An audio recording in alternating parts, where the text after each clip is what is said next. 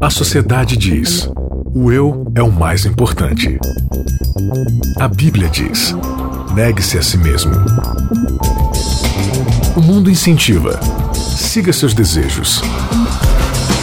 Jesus convida: siga-me. A cultura diz: pense igual, seja igual, conforme-se.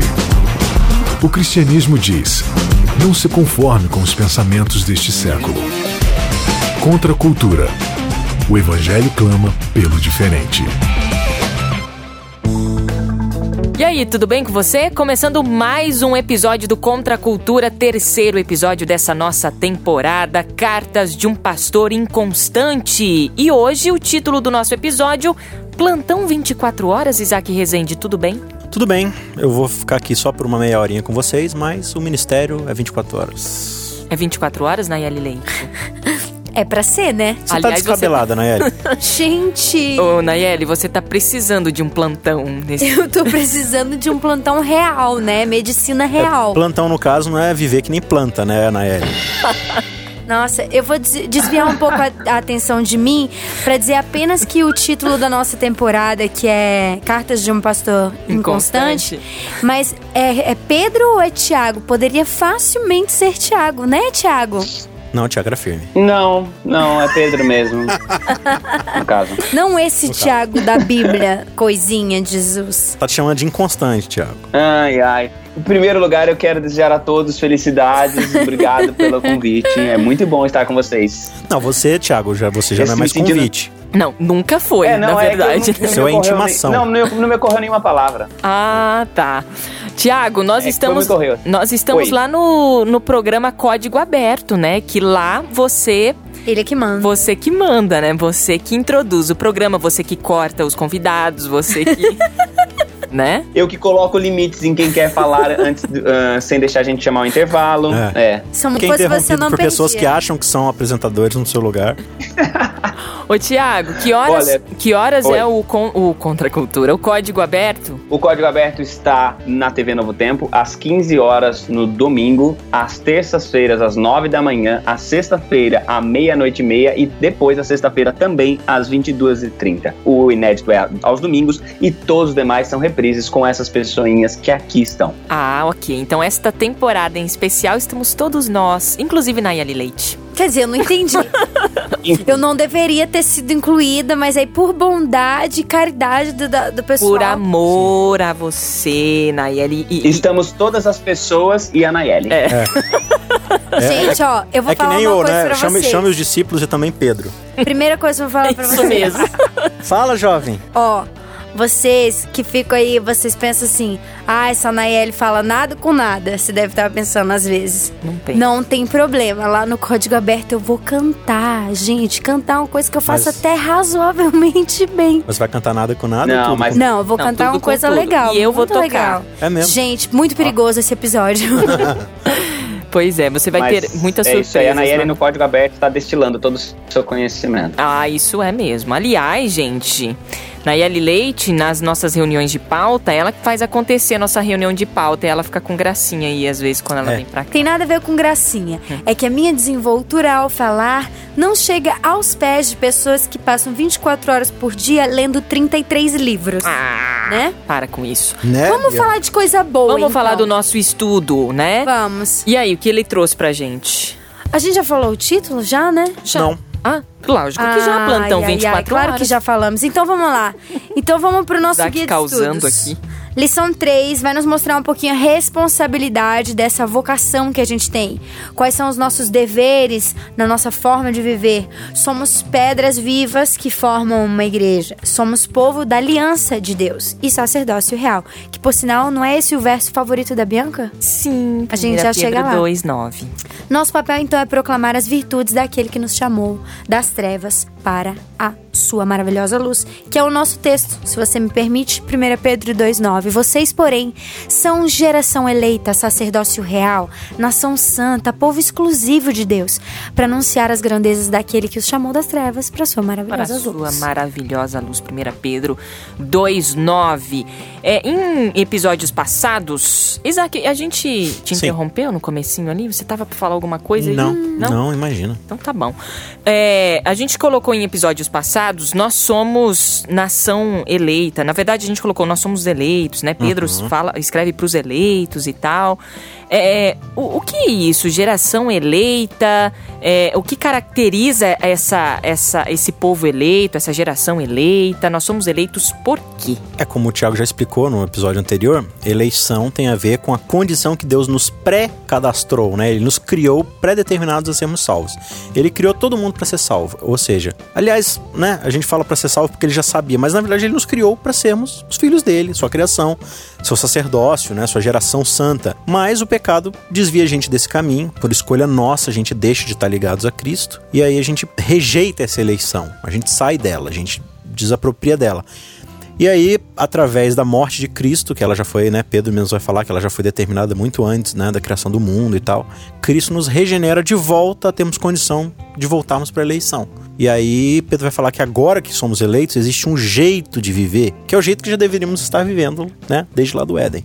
E aí ele começa o capítulo 2 dizendo: olha. Portanto, né, depois de tudo que a gente discutiu no capítulo 1, que foi o quê? Essa coisa de Cristo, do seu sangue, né, da sua regeneração, é.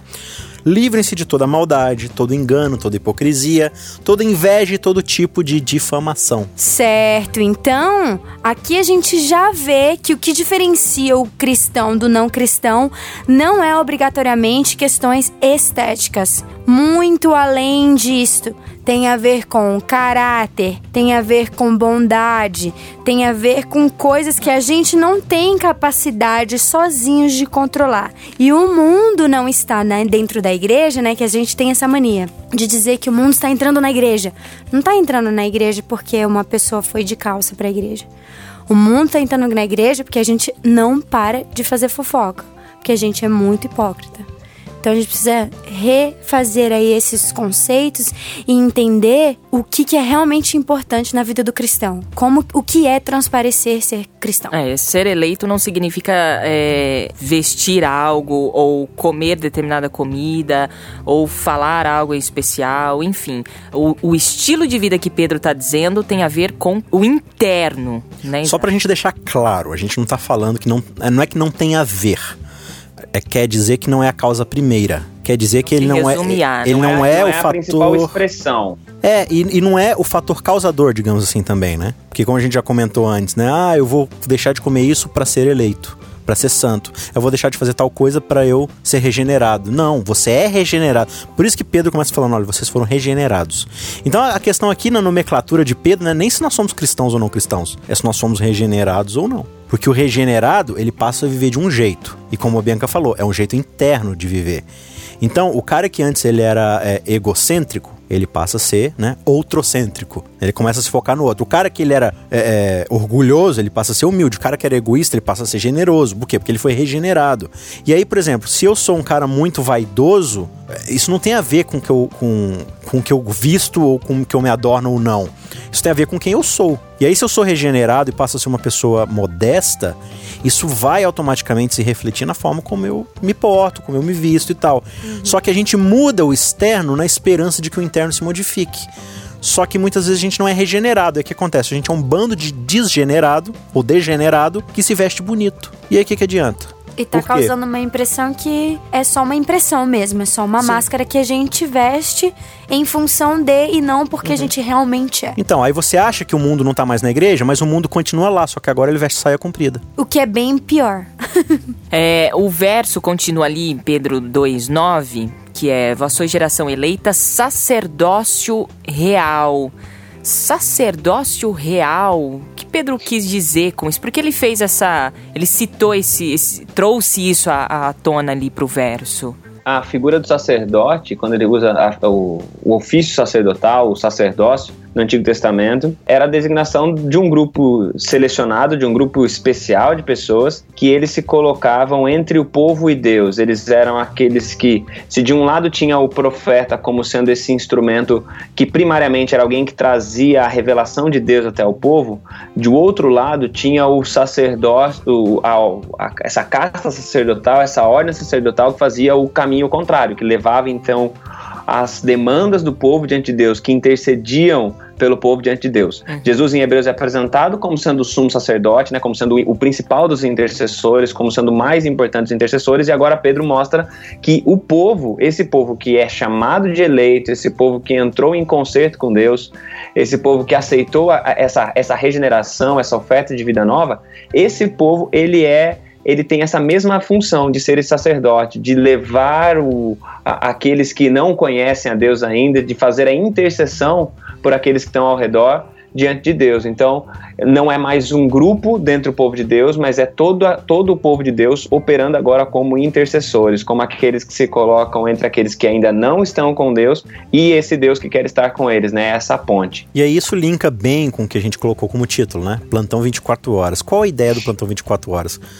A gente tem assim uma mentalidade moderna de cristianismo que a gente divide numa dicotomia, de que existe parte da vida que é espiritual, parte que é secular, e aí tudo que acontece dentro da igreja é espiritual e tudo que acontece fora é secular. E aí por causa disso a gente começa a gerar aberrações dentro do nosso viver cristão que eles são muito prejudiciais à nossa saúde espiritual. Porque o que, que acontece? A gente tem essa ideia de, ah não, lá na igreja é espiritual. Então espiritual é aquilo que eu faço duas ou três horas por semana, geralmente no sábado de manhã ou no domingo, dependendo de qual é a sua liturgia aí. E a gente também, ó, ó como é que é, isso na prática influencia muito, né? Não, o Tiago, o Tiago é pastor. Então o Tiago trabalha para Deus. Por quê? Porque o trabalho todo dele é dedicado para Deus.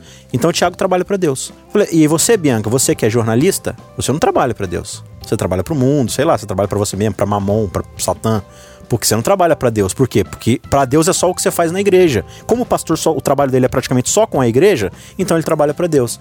E a gente começa a fazer essa distinção. O que Pedro está falando aqui é que vocês são uma nação de sacerdotes. Que na verdade ele está meio que citando o Êxodo 19. Lá em Êxodo 19, o próprio Deus vai falar: Olha, vocês, se vocês permanecerem fiéis à minha aliança, vocês serão para mim um reino de sacerdotes. Qual que é a ideia ali? Se dentro do povo tinha uma casta especial que, como o Tiago falou, fazia essa mediação entre Deus e o povo, que aproximava o povo de Deus, ao mesmo tempo Deus quer que toda a nação de Israel seja uma casta de sacerdotes para as nações vizinhas. É uma nação que vai aproximar as outras nações de Deus. Então Pedro está falando que, olha, cada um de vocês, se por acaso vocês estão olhando para mim esperando que eu faça o papel pastoral, não sou só eu, todos vocês são uma nação de sacerdotes, vocês são sacerdotes reais. Né? Vocês são sacerdotes reis, príncipes sacerdotes. Então, cada um de nós tem uma missão integral. Se nós somos regenerados e somos cristãos, nós temos uma missão de 24 horas, estamos mediando o relacionamento entre as outras pessoas e Deus. É. Ou seja, aproximarmos as outras pessoas da regeneração que nós encontramos. E, é, e é só uma, uma, coisa importante, Zé, que assim, Sim. a gente vive às vezes em busca de, de equivalências entre o Antigo Testamento e a gente hoje, a igreja de hoje. Uhum. E a gente pensa então que ah, a igreja é, a, é, é o santuário, né? Então uhum. a gente se comporta na igreja como sendo santuário. E não é, não, exi uhum. não, existe isso. Da mesma maneira, a gente se comporta diante de um líder religioso como ele sendo o sacerdote, né? Uhum. Ah, não, esse aqui é o sacerdote, é o ungido do Senhor. No texto bíblico, na, na, na visão de Pedro, muito clara aí, na visão do Novo Testamento, não, não existe isso. Existe gente, é claro, que está se dedicando uh, de, de, por caminhos diferentes, com com um investimento de tempo, de não, não só do tempo, né, mas com acho que com recursos diferentes, mas todos nós somos chamados para esse sacerdócio. E no Antigo Testamento, o povo de Deus, eles tinham sacerdotes dentro do povo, mas o povo de Israel já era, já funcionava como sacerdote quando ele no contato com as outras nações, eles tinham esse papel também de convidar essas nações para se aproximar de Deus. Então, não é também que Deus tem uma nova maneira de, de operar. Deus sempre teve um povo para funcionar como sendo para fazer essa mediação, né? E não diferente hoje ele tem o corpo de Cristo, né? A igreja para fazer isso. E tudo isso acontece por quê? Porque a gente sofreu assim décadas, séculos, milênio de sedimentação de uma tradição da nossa própria leitura da Bíblia. E isso aconteceu com o povo fariseu da época de Pedro, da época de Jesus, né? Já tinham uma, uma tradição de leitura da Bíblia na sua cabeça e isso atrapalhava ter uma nova perspectiva. E aí é por isso que lá no verso 2, voltando aqui para o começo do capítulo 2, Pedro vai falar: olha, como crianças recém-nascidas, desejem de coração leite espiritual puro para que por meio dele cresçam para a salvação, agora que provaram que o Senhor é bom. De novo, ele está retomando aqui o quê? O sacrifício de Cristo. Depois que vocês viram que tudo que Cristo fez por vocês é bom, vocês foram regenerados, certo? Ou seja, vocês geraram uma nova vida, vocês renasceram. E se vocês renasceram, vocês são bebês espirituais.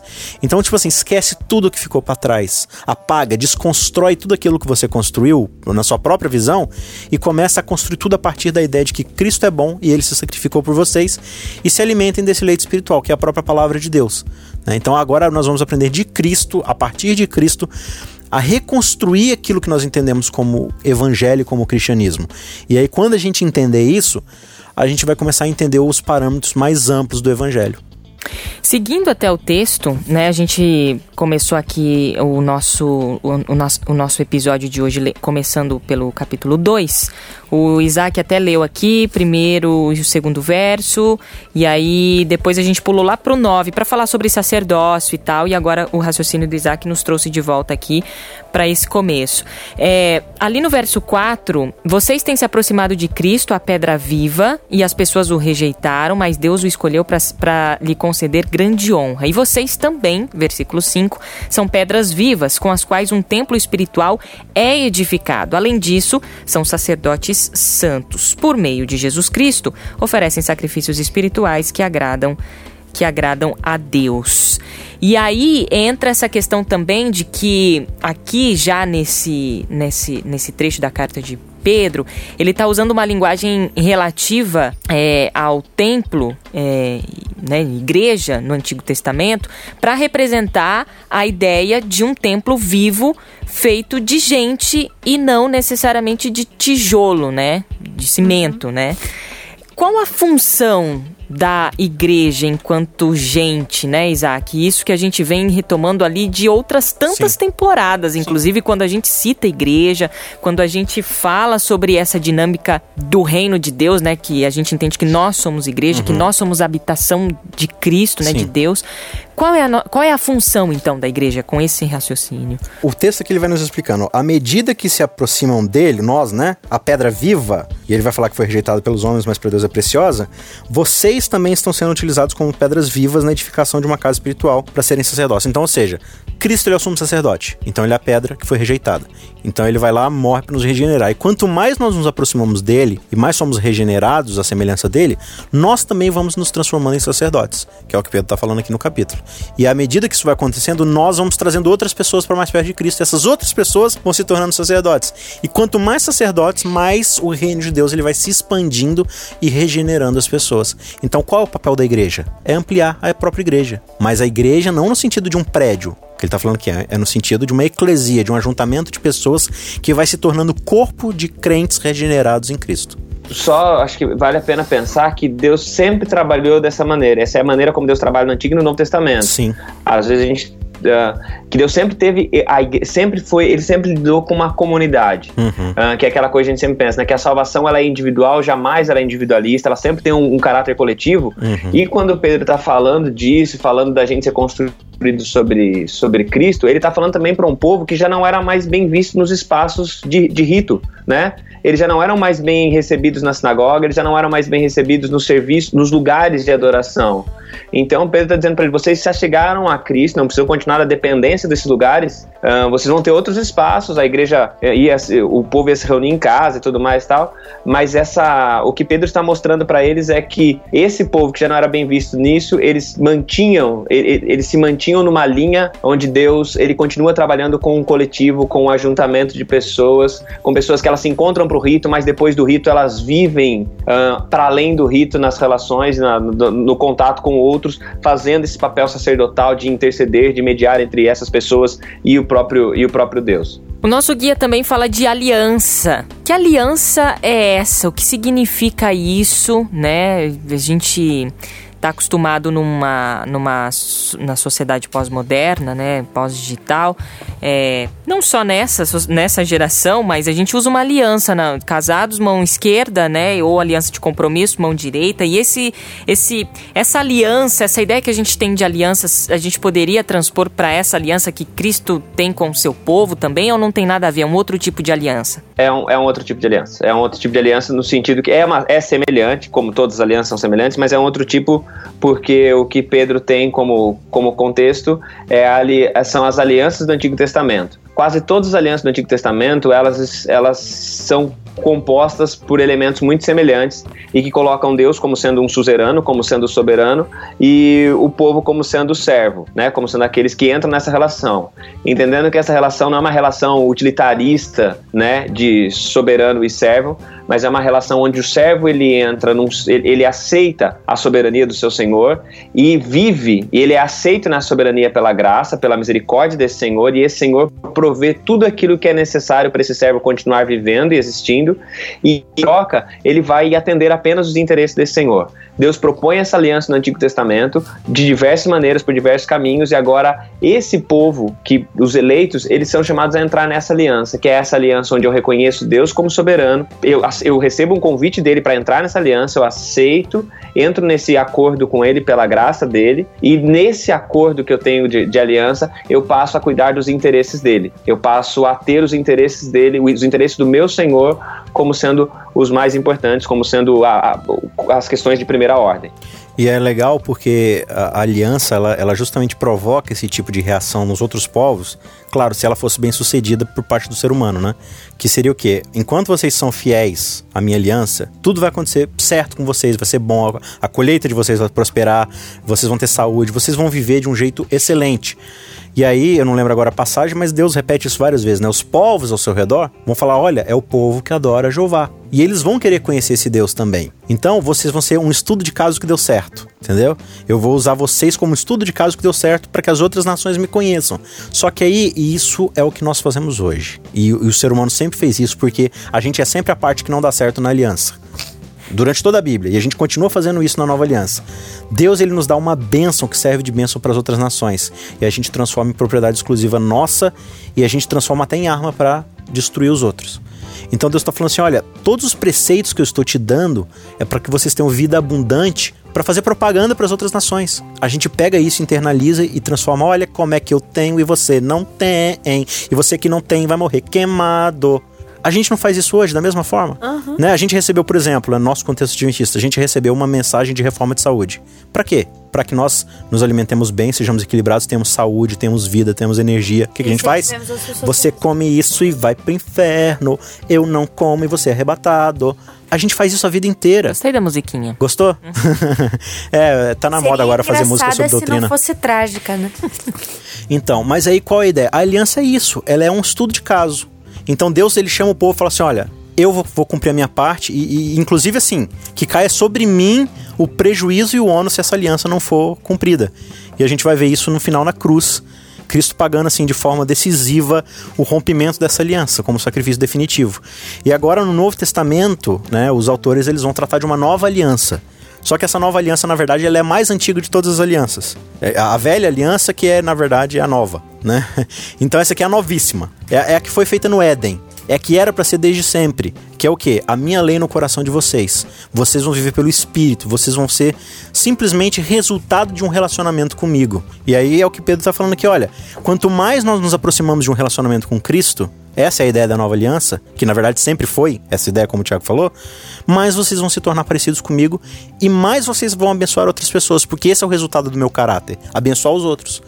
Então a gente percebe alguém regenerado quando ele abençoa outras pessoas e não quando ele amaldiçoa. Muito bem, legal. A gente já está terminando aqui o, o, episódio de hoje, plantão 24 horas. E para a gente fechar aqui, Tiago, nós fomos chamados e escolhidos para quem?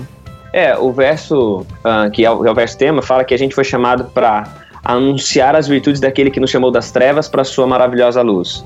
Então, é bem é isso, né? O que a gente é escolhido para quê? A gente é escolhido para ser esses que vão falar das virtudes de Deus, que vão proclamar as virtudes de Deus. Ele nos chamou das trevas para a sua luz e a gente vai proclamar as virtudes dele, não as virtudes nossas, não as virtudes do nosso, dos nossos templos, não as virtudes da nossa, das, das nossas organizações, das nossas conquistas, mas tudo que nós fazemos e somos deve falar sobre ele, deve falar sobre as virtudes dele, sobre o amor dele, sobre a justiça dele, sobre o, a proximidade dele. Então, em última análise, tudo que nós somos, sacerdócio real, nação santa, uh, o povo de propriedade exclusiva de Deus, tudo que nós somos, nós somos para anunciar as virtudes daquele que nos chamou. Se fomos chamados por Deus, é sobre ele quem a gente vai falar. É, sobre as virtudes dele e não as nossas, né?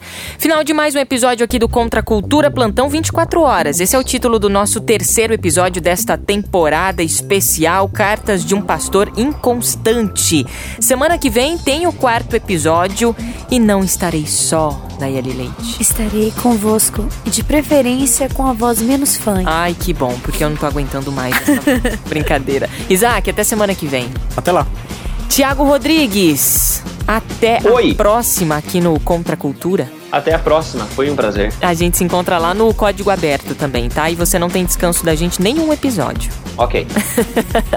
Obrigada a você aí de casa que sempre acompanha a gente. Tá lá no site também novotempo.com/barra contracultura para você ouvir todos os nossos episódios anteriores e também as nossas temporadas anteriores. Ou você que tem aí o aplicativo no seu celular também você tem essa possibilidade, tá bom? Baixe aí o nosso aplicativo e você é, pode ouvir a gente em qualquer lugar, em qualquer hora. Um beijo, até semana que vem.